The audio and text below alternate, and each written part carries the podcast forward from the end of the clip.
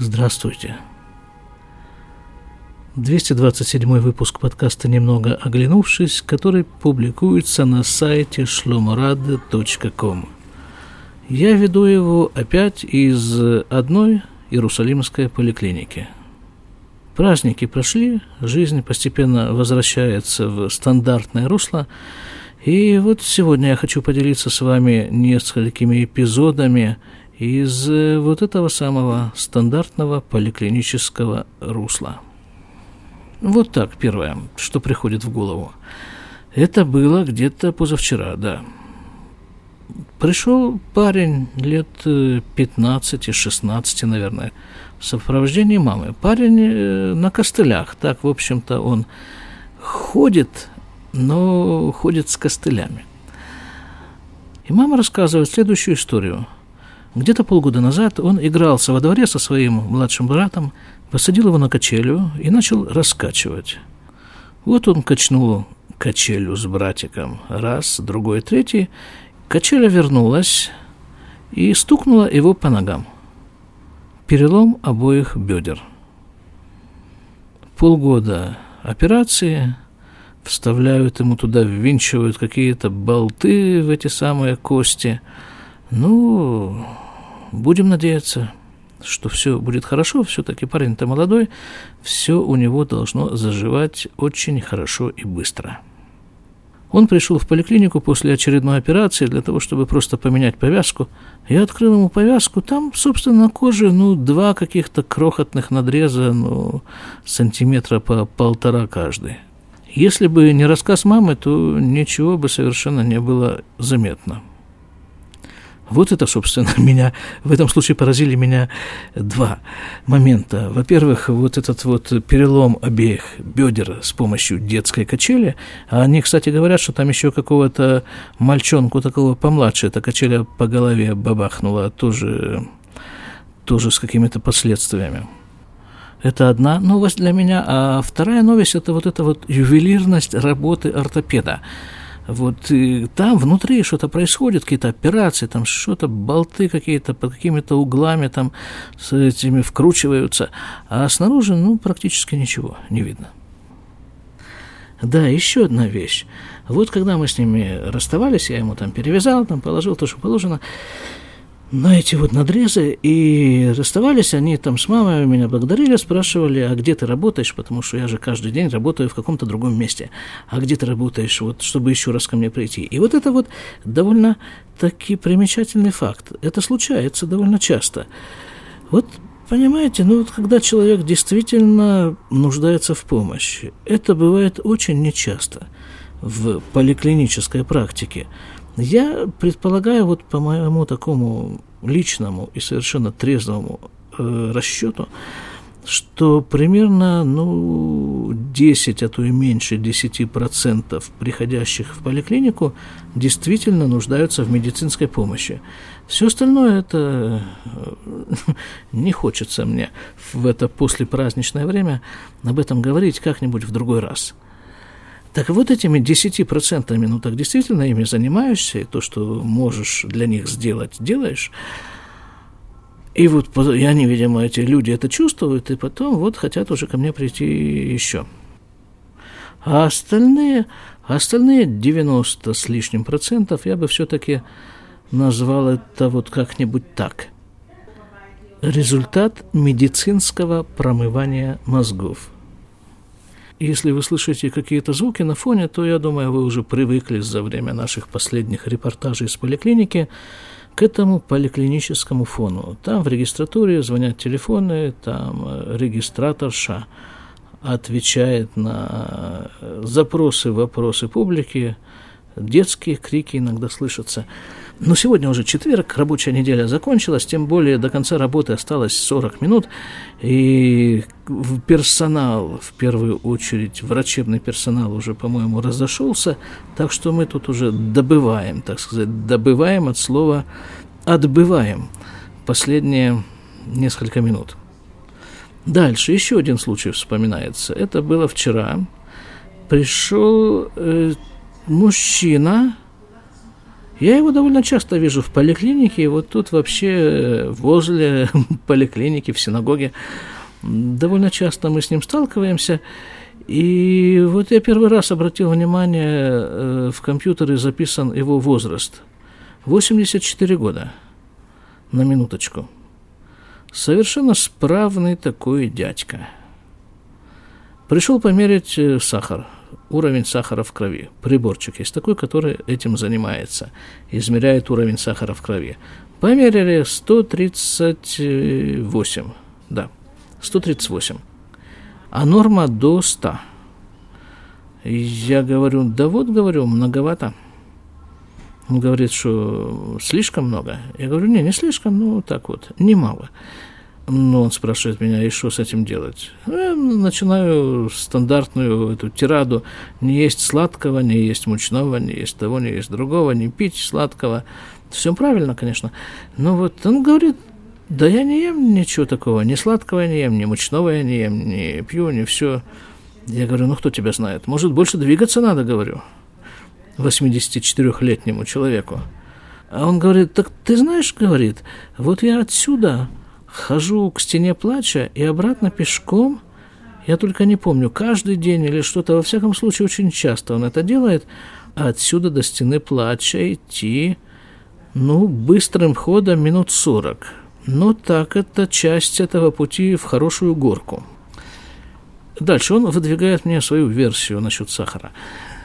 Говорит, вот лет 20 назад у меня был нормальный сахар. То есть, говорит, ну, единиц на 20 меньше. И, видимо, вот это просто с возрастом. 20 лет прошло, с тех пор сахар повысился. Говорит, еще 20 лет пройдет, говорит 84-летний человек. Наверное, он еще повысится. Ну, говорит, чтобы это было самой большой моей заботой через 20 лет. Смеется. Распрощались, он мне там кучу благословений, я ему кучу благословений, все замечательно. Вот э, чем еще отличается работа в ультрарелигиозных районах, что каждый человек, не, не каждый, конечно, но, но во всяком случае многие, многие из выходящих из кабинета – кроме того, что там спасибо, до свидания, они с такого тебе нажелают там, и вот это, чтобы у тебя было, и это, и вот это, и вот, и обязательно вот это вот тоже, чтобы у тебя все это было. Благословления такие. Ну, и я им тоже говорю, мол, взаимно. Еще, еще одна бабушка была сегодня – эта бабушка приходит, точнее, ее приводит ко мне ее дочка, ну, примерно раз в две недели, иногда раз в три недели, уколы ставить. У бабушки болезнь, это психиатрическая. Ну, и опять же, бабушке-то уже под 80, ну, что, в общем-то, с бабушкой делать, как не лекарство ей колоть? Вот я и колю ей лекарство, и считаю, что, в общем-то, это вполне обоснованное занятие я ее как бы записываю так, для себя, вот в те 10%, которым действительно нужна медицинская помощь. Ну и опять-таки, видимо, бабушка это чувствует, и дочь рассказывает, что она хочет ходить колоться именно вот сюда ко мне. Да, ну хорошо, пришли, укололись, э, как обычно, да. А потом я же говорю, да, что я учусь на этих курсах, вот этих психиатрических курсах, и на следующей неделе уже будет последнее занятие. А на это последнее занятие нам нужно принести как бы такую итоговую работу. То есть нам нужно взять какого-то человека, страдающего психической болезнью, и с ним поговорить и заполнить такой вопросник. И вот как раз вот эту бабушку приводит. Я ей так обрадовался, как родной, говорю, о, ребята, мне же с вами надо поговорить. У вас время есть? Я спрашиваю у бабушки и у дочки. Дочка говорит, ой, там я маленькую девочку одну дома оставила, сейчас у меня нет времени, давай тебе через пару часов позвоню, и мы с тобой по телефону поговорим. Давай, говорю. Позвонила, и мы с ней вот вместе заполнили этот опросник на бабушку. И теперь есть шанс, что я его сдам и получу некоторую добавку к зарплате в смысле не одноразовую, а постоянную, потому что мне, я надеюсь, зачтут этот курс. Это ж как бы повышение квалификации. А в конце, да, а в конце вот этого нашего телефонного разговора с дочкой этой бабушки я рассказал вот про ту самую девушку, я вам тоже о ней рассказывал совершенно недавно. По-моему, это называлось «Дурка-2». Девушка больная шизофренией, которая нам давала лекцию по шизофрении же. Вот я и рассказал по телефону, что да, вот есть и такие больные шизофренией, вот, которые, ну, вот при всей, ну, так сказать, не некомфортности, что ли, этой болезни, они с ней как-то умеют жить. По-моему, дочка там воспряла духом на другом конце телефонного провода, что есть шанс, да, ведь это же когда человек видит э, какой-то, хоть какой-то свет брежет где-то там, хоть в каком-то конце какого-то тоннеля, то настроение поднимается. Давайте, наверное, все-таки я не выдержу и вставлю какую-то тему вот в эту вот нашу передачу. Тема будет такая. Эпидемия прививок от гриппа. Именно вот так – Потому что есть эпидемия гриппа, а есть эпидемия прививок от гриппа. Это у нас как раз сейчас начинается. Каждый год, где-то в конце сентября, начинается прививание народа от гриппа. Ну, народ, скажем так, вот до прошлого года народ шел на это относительно вяло. Это машины гудят на улице. Я тут возле окна сижу на нашей Иерусалимской улице. Так да, народ шел на прививки достаточно вяло, но как-то так вот э, было не очень популярное занятие в ультрарелигиозной среде прививаться. Еще одна особенность этой среды – это, ну, достаточно, скажем так, слепое подчинение авторитету. А кто авторитет? Ну, понятно, раввин – Равин скажет прививаться, все пойдут тут же, в ту же секунду. Не скажет, значит, э, разбредаются. Вот прошлый год, да, началось это все прививание где-то в сентябре, в октябре, ну так э, достаточно, как, как обычно, достаточно вялыми темпами. И вот как бы уже подходит к концу прививочный сезон, это что-то где-то примерно в марте – и, как обычно, остаются тут еще в холодильнике эти шприцы с этой жидкостью, с прививочной от гриппа. И все идет к тому, что нужно будет их упаковать и выбросить, а точнее отправить их там специальным образом, там куда-то, где их выбрасывают. Все стандартно, каждый год повторяется одна и та же история, каждый год остаются шприцы с прививками, и мы их выбрасываем. И тут произошла такая неожиданность. Пошел слух о... Э, здесь он, называл, он назывался Шапат Хазирим. Это в дословном переводе «свинячий грипп». Я не знаю точно, как он называется в других местах, но в Израиле это называлось так. И якобы какая-то разновидность гриппа и с какими-то очень тяжелыми последствиями. И вот тем временем у одного из очень видных э, людей, одного из хасидских дворов, которые имеют прямое отношение к нашим поликлиникам, была свадьба. Дочку он женил. Ну, статус этого человека э, обязывает его в какой-то степени пригласить много народу, то есть там были какие-то тысячи народу на этой свадьбе, и все было совершенно замечательно, и празднично, и весело, и радостно. Ну, свадьба. Но на другой день буквально выяснилось, что сестра этой самой невесты слегла в больницу в тяжелейшем состоянии, и есть полное как бы основание предполагать, что у нее вот этот вот самый грипп – а там же ситуация на свадьбе, народу было много, да, все находились тесно, вплотную друг к другу, и там у женщин принято поздравлять и целоваться.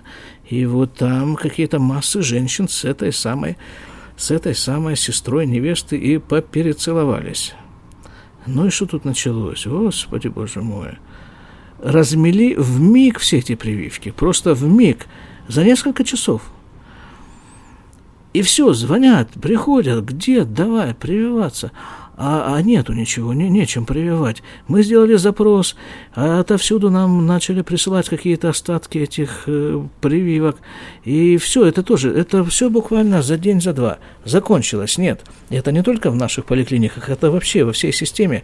Я не помню точно эти вот даты, но что-то у меня такое впечатление, что за 3-4 дня закончились прививки в Израиле вообще, в принципе сделали запрос на дополнительную поставку какой-то значительной порции прививок откуда-то из-за границы, откуда-то мы их получаем.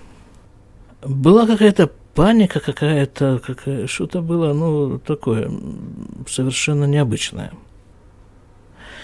Ну, слава богу, эта женщина после тяжелейшего, тяжелейшего состояния, она была на искусственном дыхании, там, ну, все это уже как-то как-то так уже очень сильно за нее молились. Но вышла где-то месяца через полтора, наверное, она вышла из больницы, и я ее видел вполне себе бодрая женщина. Не знаю, что там с гриппом, но пятилетний план прививок мы выполнили и перевыполнили. И, может быть, даже это подвигло народ, этот религиозный народ как-то подвигло.